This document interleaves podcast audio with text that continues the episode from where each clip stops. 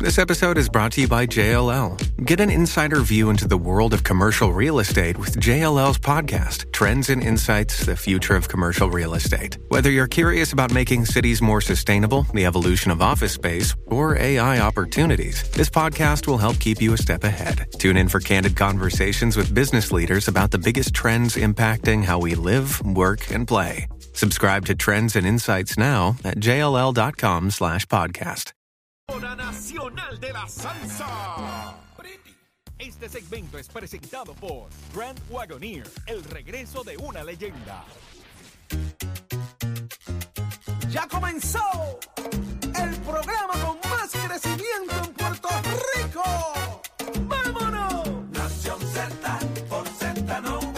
Z93. de elemento, aparte del tema del impuesto Ya, al sol y otros puntos muy importantes. de Análisis de tus mañanas de lo que ocurre en y fuera de Puerto Rico comienza aquí en Nación Z. Noticias y entrevistas, el programa de mayor crecimiento Comienza Nación Z, 5 y 56 de la mañana. Primero que nadie, listos, prestos y dispuestos para comenzar el análisis que a usted le gusta todas las mañanas, el de Nación Z. En vivo desde el estudio Ismael Rivera, el sonero mayor en Z93.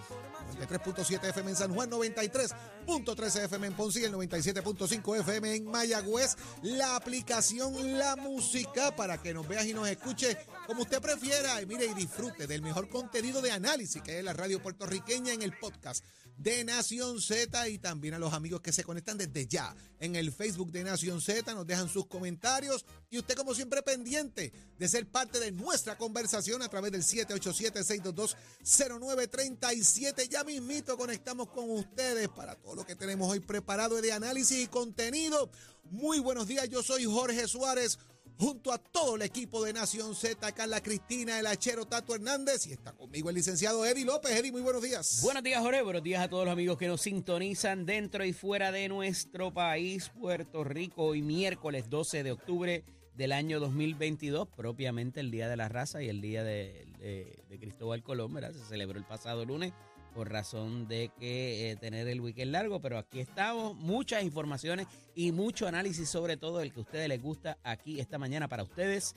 Manténganse conectados a través de nuestras plataformas sociales, particularmente el Facebook Live, para que se hagan parte de la conversación y también el app La Música para que puedan ir a verificar nuestro podcast si se perdió algún segme- segmento o lo quiere ver nuevamente. Ahí tiene y también puede eh, mantener nuestra conversación, eh, mantenerse en conversación con nosotros al 622-0937, 622-0937.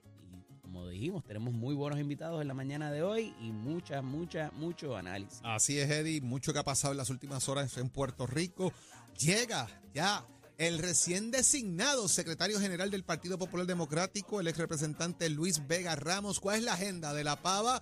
¿Y qué va a pasar de cara a la Junta de Gobierno que se ha citado también para atender precisamente su designación? ¿Quiénes tenemos en el análisis? En el análisis hay un relevo hoy por parte del portavoz de la mayoría del Partido Popular Democrático en la Cámara de Representantes, Ángel Matos y García, así también como el representante Jorge Navarro Suárez.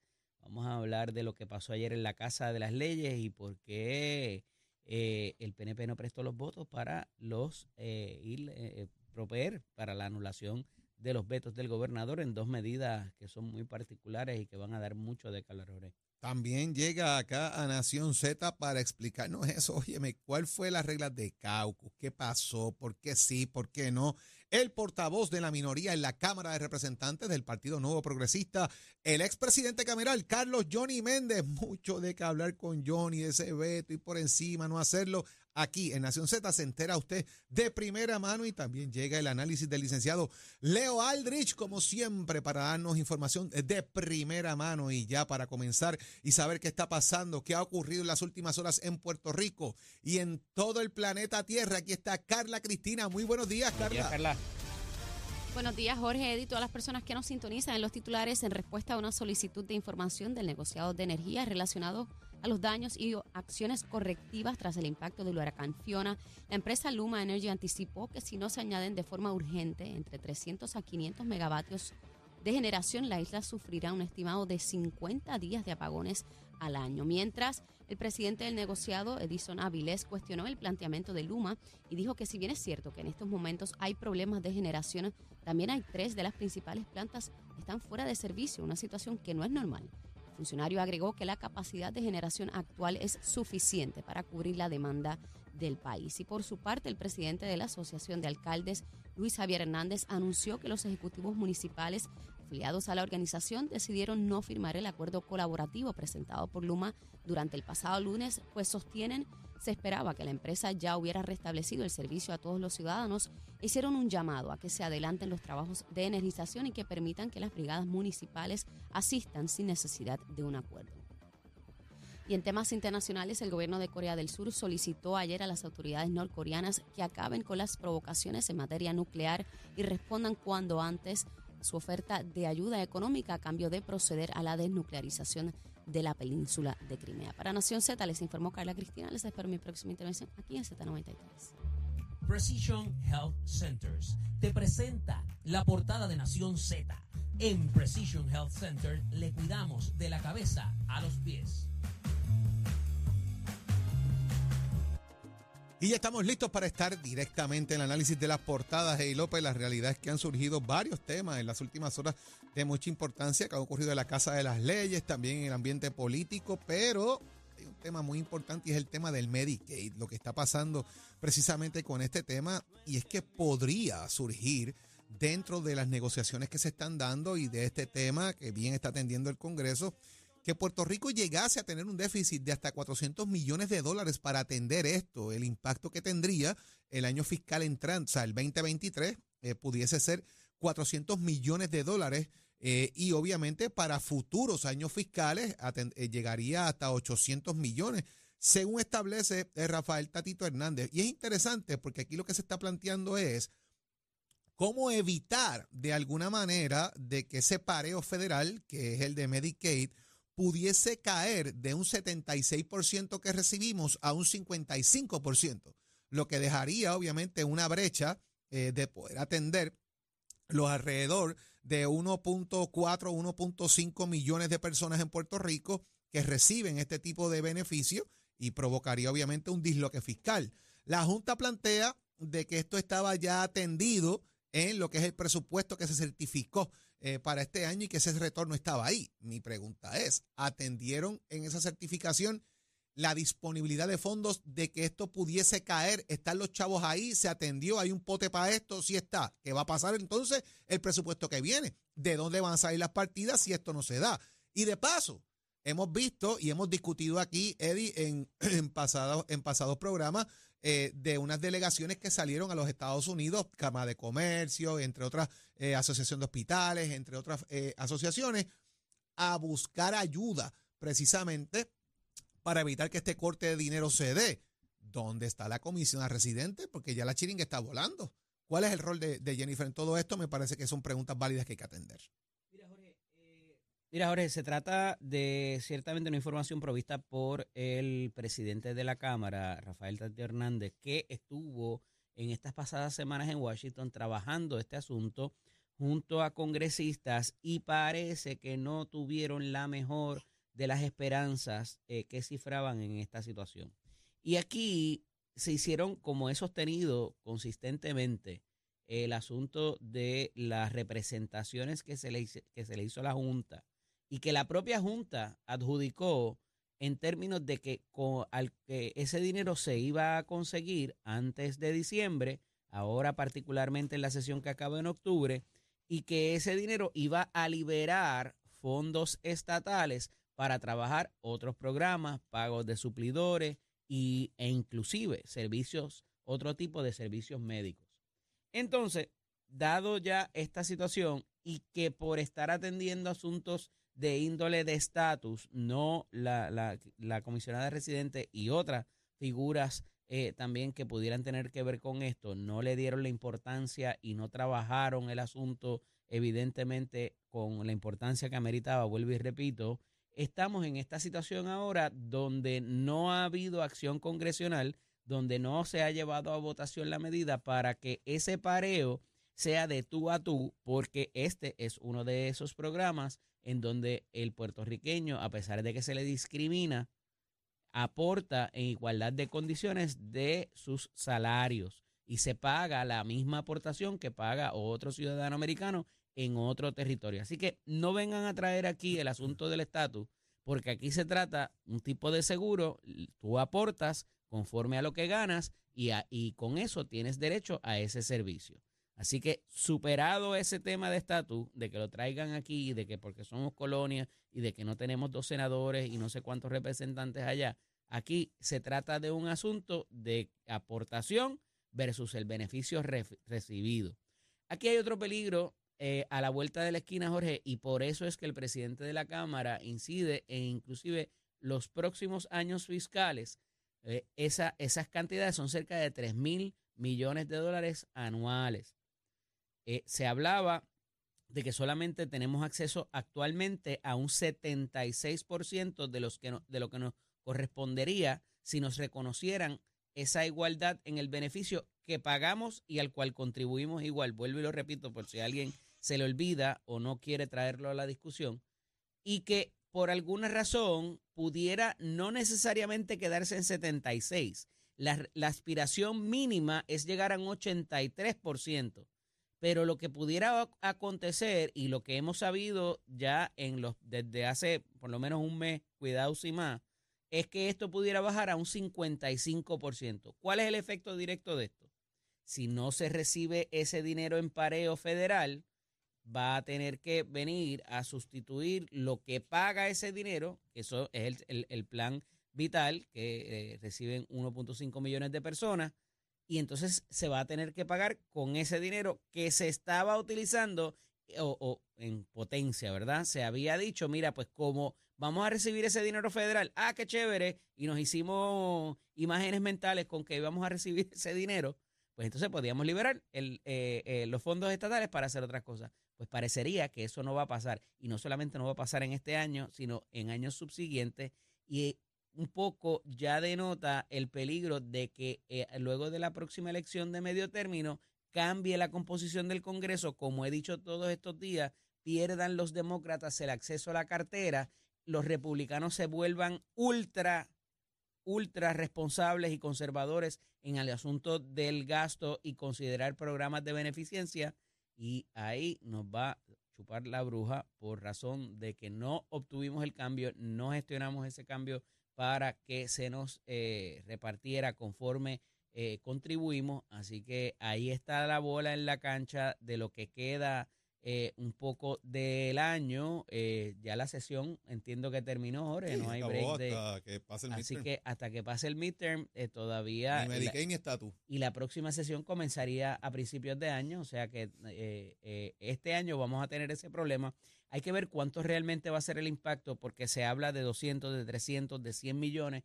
El, el presidente de la Cámara lo trae a 400 millones y que en otros años subsiguientes pudiera eh, convertirse inclusive en el doble. Así que veremos a ver qué pasa con esto. Ya por la parte, por la respuesta congresional, no le veo mucho futuro o un futuro cercano a que pueda resolverse. Eddie, de igual manera, eh, ha salido a relucir eh, un tema importante con Luma Energy. Y es que ellos dicen que por la secuela de Fiona, y yo lo veo otra perspectiva, ¿verdad? Luma advierte interrupciones más recurrentes. Ellos estiman que pueden darse alrededor de 50 apagones durante el año. Eh, ¿Verdad? Yo es interesante porque 50 apagones, esto es casi uno semanal. Y, yo comentaba acá, no es, no es un asunto, es la consistencia y durabilidad. ¿Cuánto duren estos apagones y la frecuencia con que se den? Fíjate que Luma lo que advierte es que debido a los daños de Fiona eh, en la flota de generación, que suman averías, eh, y unidades que se han dañado, hay un alto riesgo de que esto continúe. Ellos establecen, de hecho, de que esto es por el déficit de generación y por consiguiente interrupciones en el servicio. Esto no es otra cosa que el llorado de Luma para decirle, mire, saquen la autoridad del medio y pásenme la generación a mí. Vamos a privatizar esta generación, es el momento de que esto llegue a mis manos, así que empezaron a sentar la camita para que esto se dé. Se lo estamos diciendo, mire, llevamos días hablando de esto, pero se lo estamos diciendo hoy clarito. Este anuncio de las interrupciones no es otra cosa que sentar la camita para el proceso de privatizar la generación y ponerle todo el sistema eléctrico en manos a Luma Energy. De eso es que se trata este tema. ¿Por qué? Porque, porque usted tiene que estar criticando la generación. Ah, para salvar el pellejo suyo. Ah, si no hay luz, no es culpa de luz, es culpa que la generación no sirve porque no le han puesto un chavo a las plantas. Tienen que atender las plantas generatrices y no han hecho nada con eso. Ese es el reclamo que establece Luma Energy y por eso hacen la advertencia de que vienen apagones constantemente en Puerto Rico. Fíjate que, Jorge, eh, coincido contigo en parte, ¿verdad? Y ciertamente están sentando las bases para una alianza público-privada de la generación que por lo menos la última información que tengo no necesariamente va a ser Luma o pudiera ser una subsidiaria de esta, pero lo que va a buscar es que no esté en manos de una sola compañía, que vaya a ser más de una. Eh, y lo, y lo, eh, lo, podemos apercibir en cómo AES y Ecoeléctrica particularmente han manejado la situación recientemente. Hay, hay generación de más. Esto es una, una herramienta mediática por parte de Luma, un poco para librar la responsabilidad que están teniendo y al final del día decir, ah, pero es que yo no tengo suficiente jugo en mis líneas que pudieran estar deterioradas y yo estoy trabajando en ello, pero eh, el, jugo no está ahí, ¿verdad? Y por eso es que no le llega a las personas. Yo energicé 99%, pero eh, no hay suficiente carga para satisfacer la necesidad que hay. Eh, cada vez que ha salido una línea o una, ¿verdad? Una carga de, las, de las dos compañías privadas, se ha quedado de manifiesto cuánta carga hay disponible y la redundancia sobre la carga que se requiere. Así que me parece que este esfuerzo mediático por sacarse la viga del ojo de ellos para tratar de ponérsela en la paja del ojo ajeno no les va a funcionar por razón de que todavía las líneas están impactadas, está en el medio de un proceso de recuperación del sistema eléctrico y al final del día están proveyendo las condiciones propicias para tener a quién más echarle la culpa. El problema es que no podías hacer ese ejercicio desde ahora. Tú tenías que decir, pues mira, que hay, eh, que hay un problema y toda la cosa, pero ya desde ahora están diciendo, oye, no soy yo, son ellos. Entonces, eh, eso le, le, le, le, va a traer el asunto de que si entonces es otra, otra persona privada como ellos y está el dinero para poner las plantas al día y ya había la generación necesaria, porque eso, cada, cada carga y cada generatriz sabe cuánto está saliendo eh, por esa línea y llega a las diferentes líneas de transmisión, eh, pues pudiera ser que la carga no esté llegando no porque no se genera, sino porque la línea está impactada y se pierde. Entonces, e, el ponerse a, a achacar a este tipo de razones me parece que los pudiera poner aún más en problemas y definir que el problema han sido ellos y no necesariamente la generación. La Cámara no logra anular los vetos del gobernador. La delegación del Partido No Progresista rechazó el día de ayer ir por encima de la determinación del Ejecutivo, evitando así que se obtieran los 34 votos requeridos que hacen falta en la Cámara. Aquí eh, se estaba hablando de dos medidas específicamente. Una de ellas hacían falta esos 34 votos y era para evitar de alguna forma escalonada el salario base. Eh, de alguna manera, ver los proyectos legislativos para aumentar de forma escalonada el salario base de los servidores públicos y el tema de la reestructuración de la deuda de la Autoridad de Energía Eléctrica, que ayer precisamente tuvimos al representante Cheito Rivera Madera hablando sobre este tema. Y ayer no lograron en ningún momento eh, ir en este tema eh, que ambas medidas se lograran aprobar. La, la, Cámara de Representantes, el representante Johnny Méndez, que lo tendremos más adelante, estableció de que el tema del salario era uno que, pues, oígame, se está atendiendo eh, ya de alguna forma. lo dijo también Gaby Rodríguez Gilo que esto eh, se está atendiendo, que esto es darle migajas de alguna manera a los empleados públicos porque el proyecto que pretenden no le hace una justicia salarial a los empleados, atiende el 5%, mientras en gran medida esto se está atendiendo dentro de lo que es el seno del gobierno de Puerto Rico por la Oficina de Administración y Transformación de Recursos Humanos y atendería realmente a todos los empleados públicos. En cuanto al tema de la Autoridad de Energía Eléctrica y el recorte, ellos han dicho que esto está en manos de eh, la juez Taylor Swain y que ellos no van a dar un golpe político al caso que lo pueden alterar.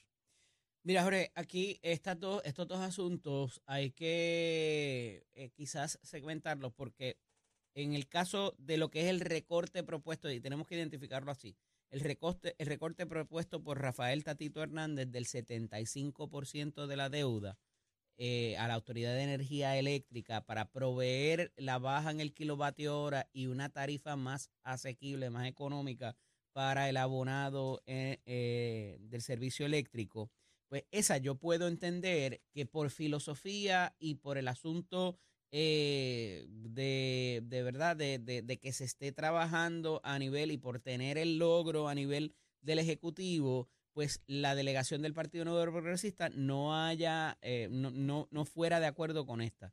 El problema es que, porque eso tiene unas, unas particularidades también en lo que va a ser el plan de ajuste de la deuda de energía eléctrica y otras cosas que todavía están en el aire porque están en mediación. Ahora mismo acaban de nombrar eh, o acaba de salir una juez para unirse al equipo legal del, de la mediación y es un proceso muy técnico, eh, está eh, mayormente eh, eh, alrededor de las cláusulas de promesa y, y, parecería que también hay, hay un, juego y, un bailecito que, que, no nos va a hacer bien al final del día, pero ya veremos a ver cómo, cómo rompe y hasta cuándo le, le la, la, paciencia de la juez Taylor Swain aguante.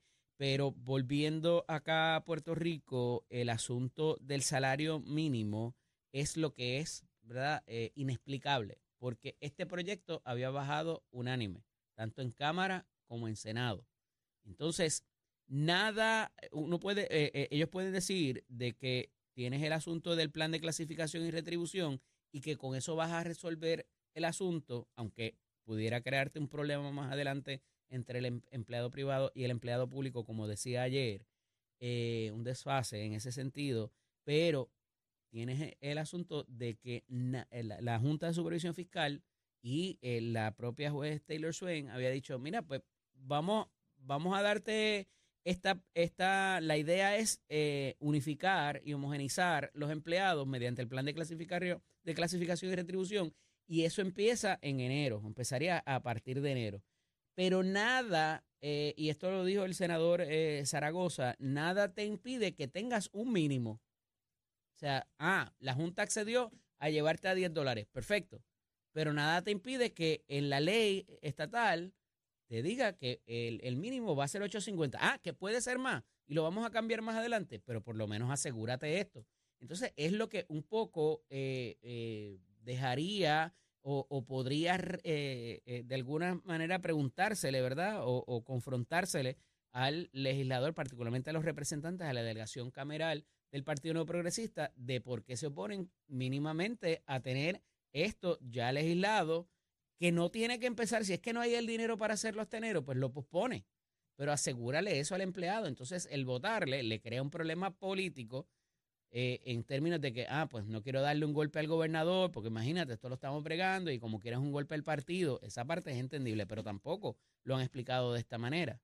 Entonces, un poco. Que le habían votado viene, a favor anteriormente. Ahí, por eso, a eso me refiero, había bajado unánime. Por, por ahí viene el asunto de, del senador William Villafañe, que se va en favor del de veto. Por eso quería dividir los dos procesos, los dos proyectos. Yo estuve ayer, allí en la tarde, cuando se estaba llevando a cabo la votación, estaba en otras gestiones, eh, pero vi la dinámica que había y, y, ciertamente se le hace muy, muy, muy poco eh, viable el poder defender el que ahora no estén de acuerdo con esta medida, simple y sencillamente porque no le quieren dar el golpe al gobernador en, en manera política y un poco la campaña que trae entonces ayer el presidente de la Cámara y algunos representantes en las redes sociales de que eh, el PNP le da la espalda al trabajador puertorriqueño y al abonado eléctrico en una sola sesión eh, ayer en, en, la Cámara de Representantes. También hubo movimiento en el bumper político, Eddie, eh, y lo vamos a tener un poco más adelante, pero hay un nuevo secretario general del Partido Popular Democrático y una nueva subsecretaria. De hecho, el representante, el ex representante Luis Vega Ramos, el designado secretario general del Partido Popular, ahora tiene que ir eh, a eh, la Junta de Gobierno del Partido Popular, que luego se, ha sido, se citó para el próximo viernes, para pasar juicio sobre el nombramiento de Luis Vega y de paso atender algunas enmiendas al reglamento del Partido Popular. Como mencionar aquí anteriormente, el first runner-up seguía siendo Walter Torres, el exalcalde de Peñuela, pero hay una situación particular, personal, que impidió en este caso que Walter Torres accediera a ocupar la posición y ahí llega el nombramiento de Luis Vega Ramos. Y lo que sí me estuvo curioso fue el nombramiento de Nina Valedón como su secretaria del Partido Popular, porque no había escuchado que Gretchen Howe hubiese renunciado a la posición, pero parecería ser así. Eh, todavía yo no he visto la carta de renuncia de Gretchen, ¿verdad? Pero la senadora Gretchen Howe ya no sería la subsecretaria del Partido Popular, eh, la nueva subsecretaria es Nina eh, Valedón, la licenciada Nina Valedón. Así que vamos a ver, hablaremos ya mismo con Luis Vega. Eddie, ¿cómo tú ves este esta movida? Mira, eh, habían varios finalistas ahí y se dio una reunión el día previo que parece que finalmente eh, hubo unos pedidos a la figura del presidente para que fueran estas dos personas que tomaran las riendas de la secretaría y la subsecretaría subsiguientemente. Y aquí me parece que es importante porque se une, Jorge, a unos, a unos cuestionamientos que hubo ante la salida de Ramón Luis Cruz Burgos de la Secretaría y que fuera de, de, cantazo, como quien dice.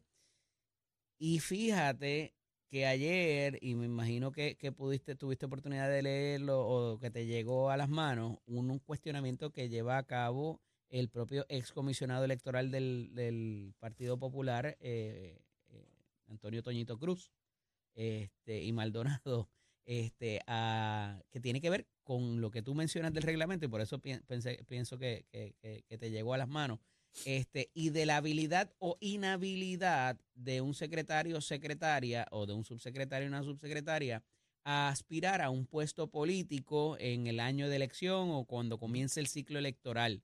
Y es súper interesante la posición porque, eh, o la posición que esboza el licenciado Cruz Maldonado, a raíz de cómo esto pudiera incidir no solamente en estas nominaciones, sino también en la salida, como dije propiamente, del licenciado, del el ex secretario y representante eh, Ramón Luis Cruz Burgos, y qué pudiera ocurrir entonces en esa eh, renovación de reglamento más adelante por esas disposiciones. Así que eh, hay que preguntar, ¿verdad?, eh, ¿cómo, va a, correr esto? Y es por unas expresiones que hizo el propio presidente del Partido Popular Democrático en el fin de semana ante la salida del secretario y cómo esto se va a barajar. ¿Qué va a terminar siendo ante la, entrada de Luis Vega Ramos particularmente? Yo te puedo decir, yo, yo, Eddie López, yo aspiro a, a que se convierta nuevamente a lo que fue cuando en un momento dado ustedes, y me refiero a ti Jorge particularmente porque fuiste una pieza integral en eso y no porque te tenga de frente, el que tuvieran una conferencia de prensa todos los domingos y se fiscalizara y se llevara a cabo una orientación y, una, y, un proyecto y un proceso de, de, de, más allá de fiscalización, de ilustración al pueblo de lo que se está padeciendo en temas puntuales como seguridad, salud, e, educación, eh, criminalidad, todo lo demás, eh, que eso implicaba eh, en un momento en ese esfuerzo estuvo muy presente Luis Vega Ramos, estuvo Jorge Colberg, estuviste tú junto a otros compañeros. Eh, salió lo de la, lo de energía eléctrica. Hernández, la gente que salía todos los días. pero pero la de los domingos, que decían que ustedes dormían ahí al lado del zafacón en, en Puerta de Tierra este, eh, eso tiene que darse, porque más allá de que sean planteamientos políticos o, que hay gente que lo vea como ataques políticos, se proveía mucha información para saber dónde estábamos parados y qué le ofrece el partido. ¿Cuál es la oferta del Partido Popular Democrático de cara al nuevo ciclo electoral? Así que eh, eh, si eso se puede lograr, ¿verdad? reconociendo que, el licenciado Vega Ramos fue pieza integral para eso, este, eh, pues va a ser, va a ser, va a ser de mucho bien, no solamente para el partido, sino para el país. Hay un, una percepción también de que el partido se fue a la izquierda y que estas dos personas, ¿verdad? Son, han sido de, de, de corte un poco más, eh, no necesariamente de la tradicional, que parece el, el presidente del partido estar a favor. Eh, y hay que ver cómo vaya a ser vista esta posición dentro de otros posibles aspirantes no solamente a la gobernación, sino a la presidencia del partido, que eh, continúa la fecha del 26 de febrero. Así que va a estar bastante interesante cómo vaya a, culminarse los procesos de reorganización también de los municipios, cómo vaya a ser esa compenetración entonces ahora con Ramón Torres y Jorge Colberg, eh, comisionado y subcomisionado electoral. Así que, eh, oye, Luis es un tipo con experiencia, lo, vamos a tener aquí ahorita, hablaremos con él a ver qué, qué plantea y qué tiene en, en planes, ¿verdad? Para, para esa posición. Eh, no es un rookie, eh, y me parece que el partido necesita ahora de esa experiencia y de ese tipo de conocimiento que tiene el licenciado Vega Ramos.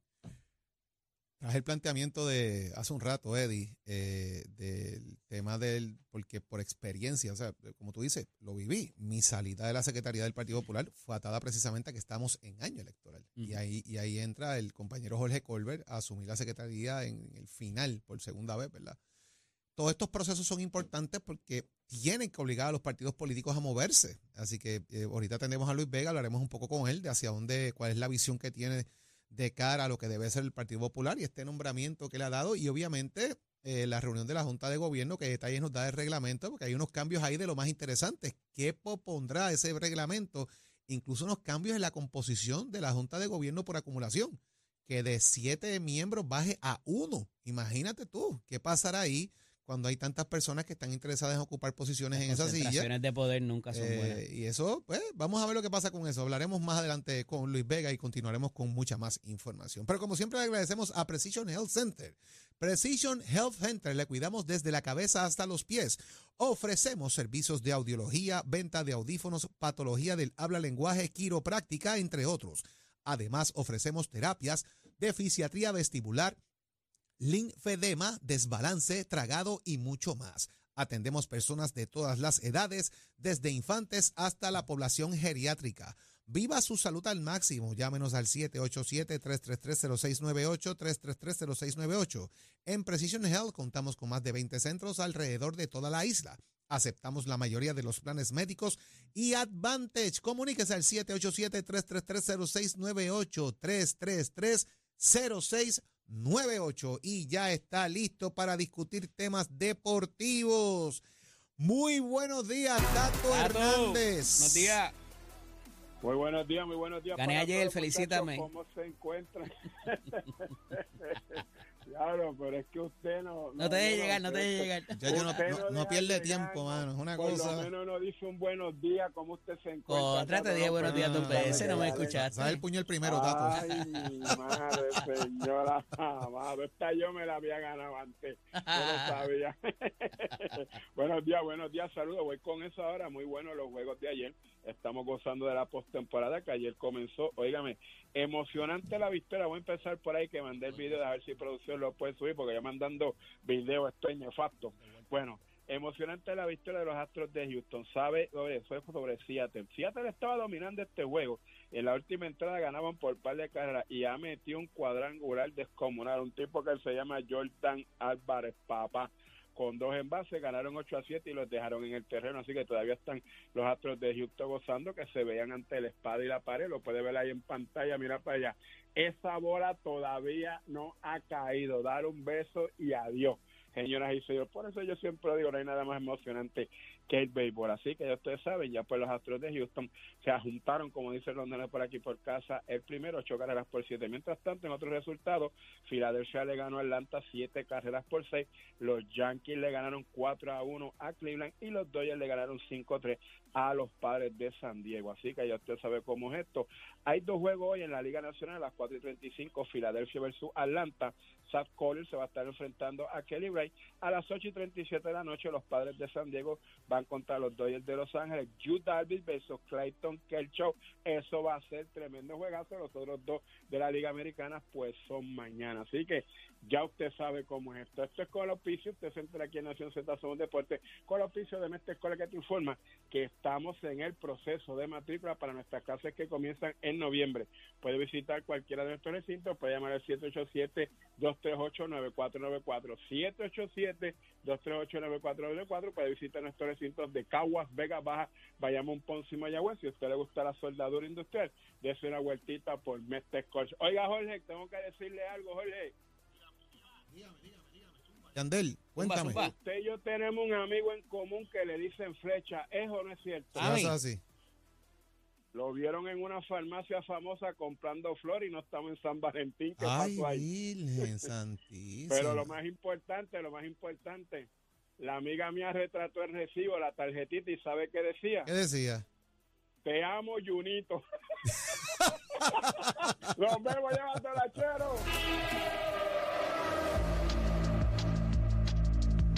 Buenos días, soy Carla Cristina informando para Nación Z en el tránsito. A esta hora de la mañana se mantienen relativamente despejadas gran parte de las carreteras a través de toda la isla, pero ya comenzaron a congestionarse algunas de las vías principales en la zona metropolitana, como la autopista José Diego entre Vega Baja y Dorado. Igualmente la carretera número 2 en el cruce de la Virgencita en Tuabaja, algunos tramos de la PR5 entre Naranjito y Bayamón, la autopista Luis Aferré en Caguas, específicamente en la zona de Bairoa hay semipesada ya la 30 desde la salida hacia la 204 en Las Piedras hasta la salida hacia la 189 en Gurabo. Más adelante actualizo esta información para ustedes, pero pasamos con el informe del tiempo. El Servicio Nacional de Meteorología nos informa que la humedad que tenemos debido al paso de una onda tropical débil debe continuar disminuyendo a medida que una masa de aire seca, un polvo del Sahara, continúe moviéndose sobre nuestra región que provocará que tengamos un cielo brumoso, que se reduzca la visibilidad y que la calidad del aire se deteriore. Sin embargo, como quiera, se espera que hoy observemos aguaceros y tronadas sobre el interior y oeste de la isla, mientras que el viento estará generalmente del este moviéndose a velocidad de hasta 15 millas por hora con ráfagas más fuertes y variaciones por la brisa marina. Más adelante les cuento cómo estará el mar hoy para Nación Z. Les informó Carla Cristina. Les espero mi próxima intervención aquí en Z93. Próximo. No te despegues de Nación Z. Próximo. Oye, Achero, lo próximo aquí es la llamada del público en el 787-622-0937. ¿Está de acuerdo usted con que se privatice todo el sistema de energía eléctrica?